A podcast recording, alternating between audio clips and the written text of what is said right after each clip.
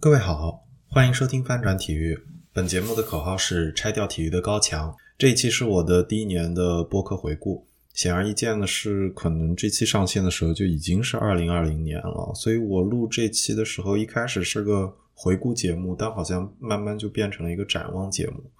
嗯，我本来已经在心中批评一下自己的拖延症，但我回顾我第一年所有节目的时候，发现我的第一期节目居然是去年的一月二日才上线的。这就意味着这期我上线的时候，应该还能做到是在播客的第一年内。所以我现在为自己找到了这个嗯下坡，非常的骄傲，沾沾自喜，哈哈，开个玩笑。嗯，这一期主要是有三个部分，第一部分是有很多感谢想说，然后是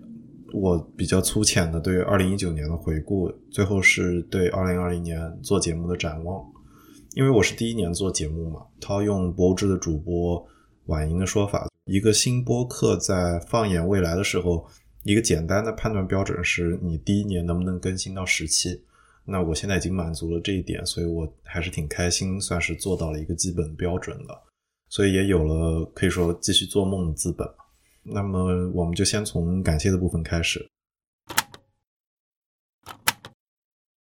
嗯，第一部分就是有三个感谢想说吧。第一个是想要感谢，就是声音另一边的听众。嗯，这个我想举一个例子。嗯，我自己闲暇的时候喜欢听一档英文的播客节目，叫做 China Econ Talk，它的主播是 Jordan。然后我那天有一个朋友，他很幸运帮我联系上了 Jordan。然后我跟他对话的时候，一开始就跟他表达了我非常喜欢 China Econ Talk 这个节目。，Jordan 的反应其实一开始我有些意外，他其实挺开心的。他说：“你能理解那种 sending things to the void，就是像把东西扔进真空一样的感觉。”他说：“其实上传新单集的时候就是这种感觉。”所以他收到我的反馈非常开心。那我听他这个比喻，我当时记住记得很深。我确实那个时候做节目可能也已经做了三四期了，然后我当时也有那种。你发一个新单集是把一个水滴扔进大海的感觉，但是也因此，所以我觉得有的时候做主播可能会忽视那一端的观众吧，你会把他们当做一个数字，或者就没有办法把它人性化。但是我还是想，嗯，借今年做回顾的这个机会，感谢每一个观众嘛，不管你是因为认识我，还是你就是偶尔在搜索的时候找到了这个播客节目。都非常感谢你们花时间，不管是听了一部分还是有没有听完，嗯，都非常感谢所有的听众。嗯，第二个感谢是想要感谢我的每一位嘉宾，因为我觉得第一年录节目实际上对我来说也是一个学习的过程，就是你在开始录制，然后再反听、再剪辑，然后再去听其他的播客、其他的访谈节目，看其他的主持人怎么对话。在这个过程中，其实是一个重新探索自我的过程，能够看到自己录节目的时候的粗糙的部分、不熟练的部分。所以，当有嘉宾来的时候，嗯，作为经验不是很充足的新人 podcaster，可能，嗯，就会多一些，嗯，不是特别流畅的转场，或者是不知道在气氛在某一个点的时候应该说什么。所以，可能每个嘉宾来的时候。他们要因此做一些调整，要来适应我这个可能经验不是很足的呃博主，所以还是非常感谢每个嘉宾的配合。然后第三部分就是想要感谢可能不太多的愿意来信提意见的听众。嗯，这个感谢可能尤其是因为结合我之前第一点所说的，因为第一年的时候反馈收到的都不多，甚至你不一定第一年，哪怕一个节目像 China Econ Talk，其实已经做的相对大一些了。但是你收到的反馈依然是不多的，所以每次有人愿意来提意见，是或者是愿意来称赞的时候，都是非常开心的。所以，嗯，第一年的时候尤其感谢能够收到这些反馈吧。嗯，这是我想说的三个感谢。第二部分呢，就是二零一九年第一年做播客的一个简单的回顾。那么我是想要先说说我比较好的方面，然后是可能是。不是那么好的方面，最后是想要总结一下，梳理一个我做第一年节目时候的一个心路历程吧。嗯，第一年呢，我觉得比较好的，首先就是我最喜欢的一期节目，恰恰是我现在最新的一期节目，而不是我现在在录，而是就是我之前发出来关于日本相扑这期节目。这样的话，都你能看到做单集时候的质量是有一个逐步提高的过程，那这点就是挺让人开心的。不是说就挑不出问题了，而是说，当你能看到自己在一点一点改变一些之前做的不是特别好的瑕疵的时候，这件事情是向上走，就是觉得有是有希望的。因为录制播客节目，其实我个人觉得有点像我学做菜时候的感觉。你看别人做出来，包括尝别人做的菜，都觉得哎。就应该是那个味道，但是自己做出来又没有那个味道了，所以这个时候就会很遗憾，甚至有些打击人吧。而录节目的时候也是如此，就是你一边做的时候，就会有的时候就会怀疑自己，啊，是不是这个点应该做得更好，我上一秒应该说得更好，想法很多的时候，反而会给自己造成一些障碍吧。所以这样的话，就能感觉，如果每一期都能比前面一点好一点的话，可能就是让自己。能满意就已经是一个挺不容易的标准了，所以这点真的还挺开心的。然后除此之外，还有一个比较喜欢的地方是，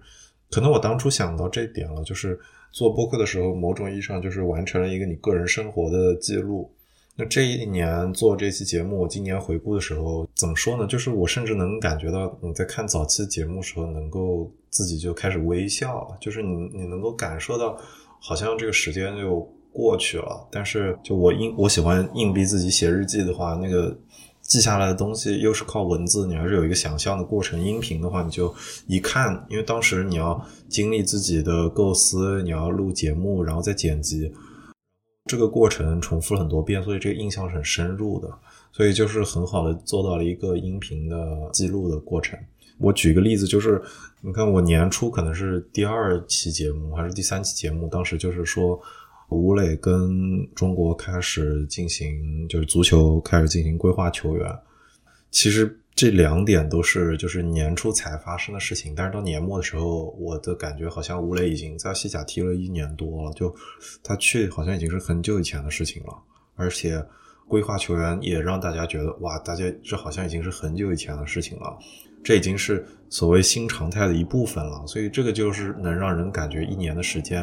哪怕是站在一个大环境内看，其实都变化很大。所以，嗯，这些东西可能都是有了音频的记录之后才会变得特别明显吧。所以这些地方都是能很开心的看到，不仅是自己的变化，还有这个环境过程中发生什么变化，这些都很开心。可能不是那么开心的部分是，一个是我很想改变，想要让。我做每期的 preparation 做得更好，就是我准备，我想要把内容和我在之前要做 research，要做好这些，我知道我在说什么，然后做完之后要尽可能的有 follow up，我想还是想尽可能提供文字稿。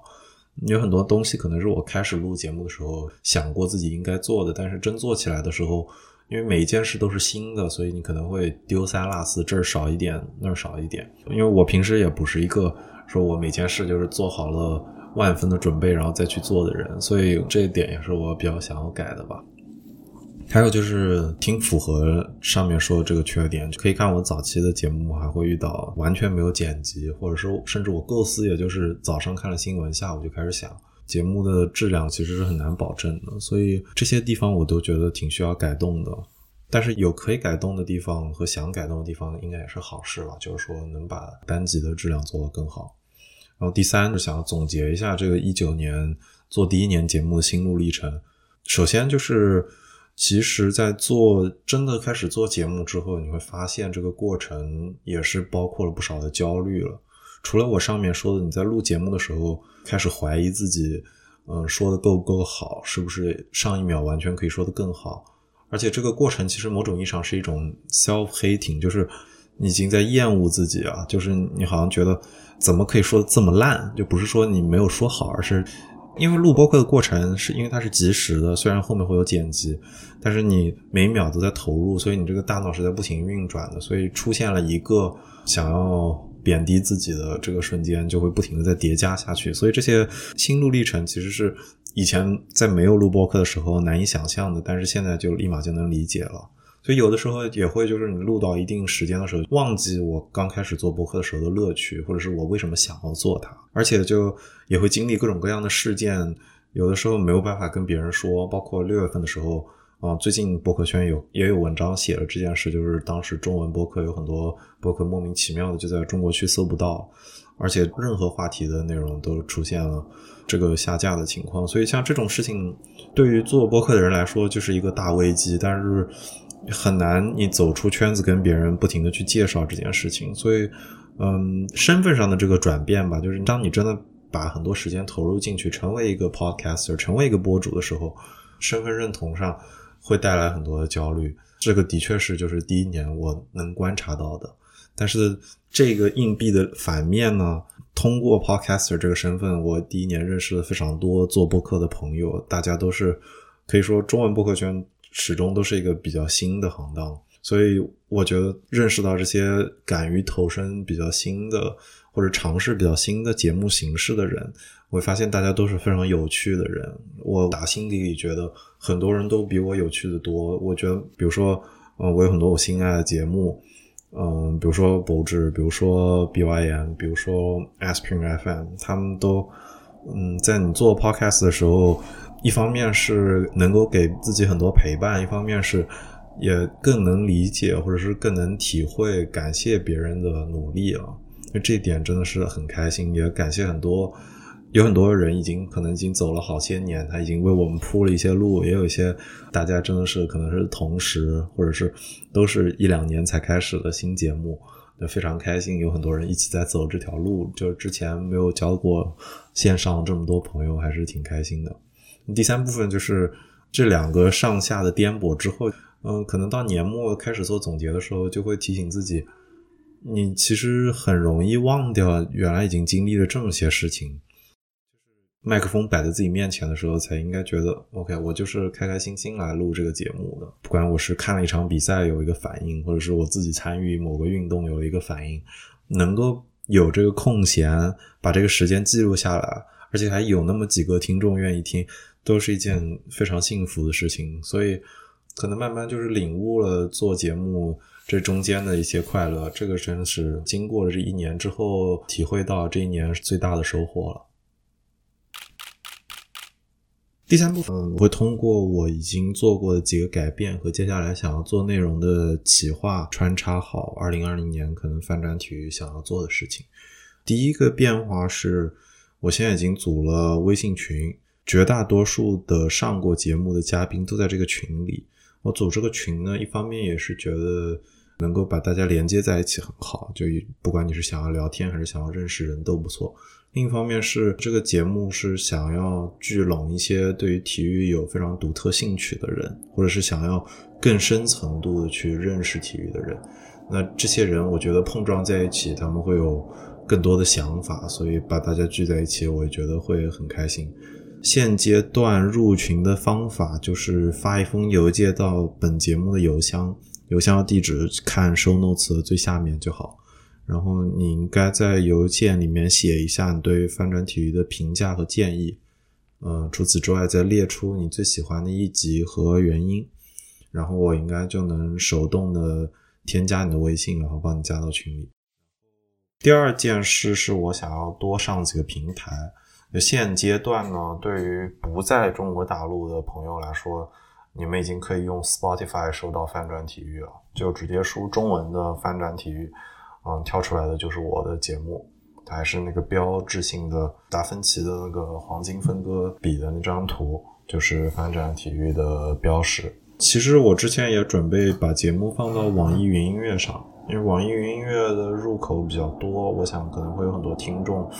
本身就是网易云音乐的用户，但是网易云音乐有一个身份证明，我手边的证件不够齐，所以可能这个一时半会儿还做不好，可能要可能我希望年终的时候找一个点能把这个问题解决吧。第三个变化是我要坚持周更。第一年大家可以看到我的更新频率其实非常的不稳定，包括中间甚至出过两个多月都没有更新。或者是我手上的素材有些积压，所以我觉得新一年一个很重要的要求就是要逼自己是每周能更新的。然后甚至是能够提前把一些内容准备好，这样能保证呃自己知道我这周要上什么内容，然后有什么样的事情，就不要让太多的突发事件来打扰你的呃更新的频率。除此之外呢，新一年的更新我会完整的把它分成六个系列，包括大家现在已经能看到的地狱系列啊、女性系列了，我会再补充，嗯，职人说、荒唐历史、流星和小众运动指南四个额外的系列，所以这样加起来是有稳定的六个系列。那我想要保证。地狱系列、荒唐历史和流星系列能够做到每个月都能更一期，然后直人说女性系列和小众运动指南可能保证两个月都能更一期。这样的话，我就能做到两个月的时间内每周都有一期更新了。我也希望是这个新的模式是可以让自己更好的保证后面的更新，做好计划。除此之外，还要解释一下每个系列我对他们的期待。首先，直人说就是。其实之前像我第一期我带我的朋友 Shirley 来，或者后后来带我的朋友杨东汉来，其实他们某种意义上已经算这个行当的从业者了。那我还是想要多拉一些做或多或少跟体育行业相关的事情的人，他们来解释他们的工作是什么。因为我觉得真的对于绝大多数体育迷来说，体育行当里的人具体在做什么，他们的工作，呃，可能跟表层的体育新闻。有多大是重叠的，有多大又完全不相关，这些都是比较有意思的问题。呃，我觉得只能说是一个可以持续下去的系列，也会对想要在体育行业工作的年轻人是有帮助的吧。然后这是只能说，还有就是地狱系列是我已经在更新的，我想大家已经听了有可以注意到有三期的内容了。就是我觉得接下来地狱系列我会尝试变一个风格。嗯，现在第一系列可以说没有一个非常明确的线路，就除了是它是能够把不同地区的体育的特点，或者是在当地才会出现的故事，把它集中起来讲述。但是我想要地狱系列让听众听起来可以更直接的使用，所以我可能接下来地狱系列会更多侧重在我会介绍一个地方，然后在这个地方的运动队啊，或者是当地比较流行的运动、比较独特的特点。那除此之外，还有就是。现在大家都会出去旅游了嘛？很多人其实能提到的这些呃，跟有运动队的，包括欧洲啊、美国啊，很多地方已经有很多人旅行的时候会去到了。那我觉得就干脆可以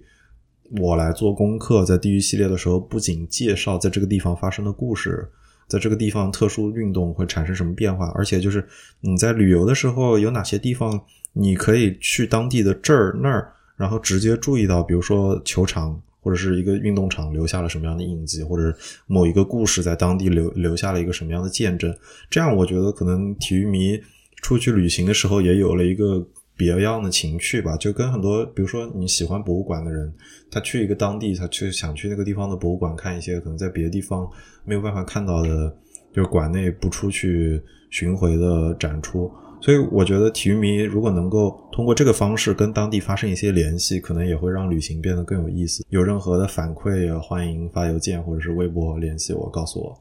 然后第三个系列是荒唐历史，这个系列呢，是因为体育史上其实真的有很多非常有意思的故事。体育本身，呃，有很多人把它当做模拟战争，就有的项目可以看作模拟战争，有的项目又是从比较上流社会的消遣。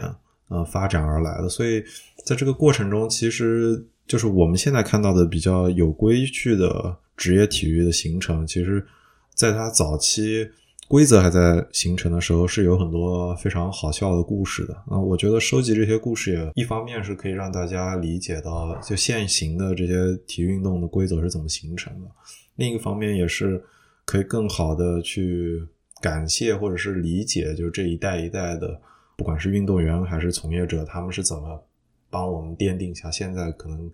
看起来比较公允、比较好理解的运动规则？这是荒唐历史这个系列的一个简单的介绍。然后就是流星系列，那这个就是正如其名，就是想要找出历史上可能不太会被新闻媒体着重介绍的，或者是曾经很辉煌，但现在大家已经很容易就遗忘的。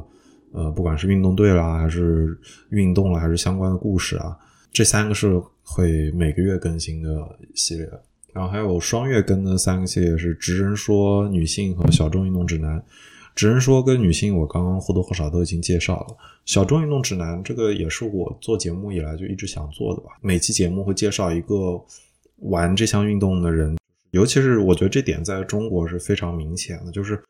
有极大比例的人都是关注篮球跟足球，甚至他自己不太玩这项运动，但他也会看。但是真正去从事或者真正有一个非常坚持的爱好的人呢？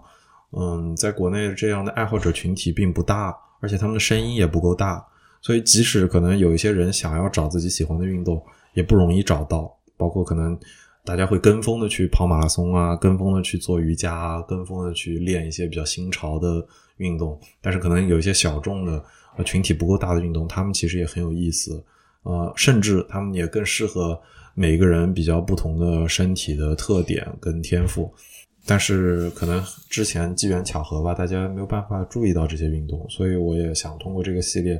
让小众运动有更多的受众。第三点是，二零二零年我会着重增加很多单口节目，并且配上文字稿。那相对应的就是要去掉不少的采访节目。嗯，这主要是分两边来讲吧。首先是其实。请嘉宾是一个需要精力和时间的事情。就首先，我现在在美国还在上学，所以我请的很多能说中文的嘉宾，如果运气好的话，他们跟我的时区没有差很远。但是大部分时候，很多人可能在中国，在约时间上就是一个很尴尬的点。其次就是，相比于很多全职做播客节目的人，我还算是兼职在做，所以没有那么多的时间去。跟别人协调，很多时候其实一约就要卡到很未来的一个点，所以这其实不是很方便。还有就是我上面提到的，我觉得我的主持功力还不够。这不是说我就完全躲避我的我我的采访类型的节目，其实我觉得他们挺好的。但是，嗯，我还是希望就是通过更多的单口，然后让自己更熟练怎么面对一个话筒讲话，然后在听自己的录音的时候。更清楚我的说话习惯在哪些地方需要精简，哪些地方又需要啊变得更丰富。一个更细分的点就是，我觉得我现在主持功力不够的一个问题是，我还不太会提问题。我有个好朋友，他听我节目的时候就喜欢跟我说说，他非常享受那些很会提问题的人。那我的话，我现在可能时不时的还是会问。就英文中有一个概念，就是这类问题，就是 What's your opinion on something？就是你怎么看某种事情？其实现在就之前知乎上也有很多这类的问题了。他的问题就是太宽泛了，就是这个提问者他问出这个问题的时候，你看不出他的心思在哪，就他是不是下了一番功夫。但是一个好的节目，我认为就是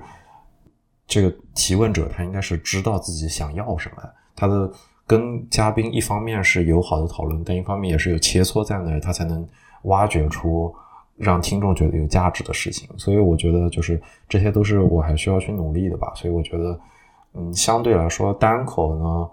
嗯，我有更多的时间，就是怎么准备都是靠我自己，我去找资料，我找时间录制。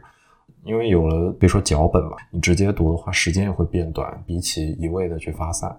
而且这个过程我也有很多学习跟充电的时间，就单口的节目很多做节目我也需要去查一些资料，我在这个过程中也是我做节目的时候，在这个过程中一起学习一起成长，所以我现在现阶段至少二零二零年，我现在的计划是像上面说的，通过六个系列的方式增加很多单口节目，相对来说减少一些的访谈的节目。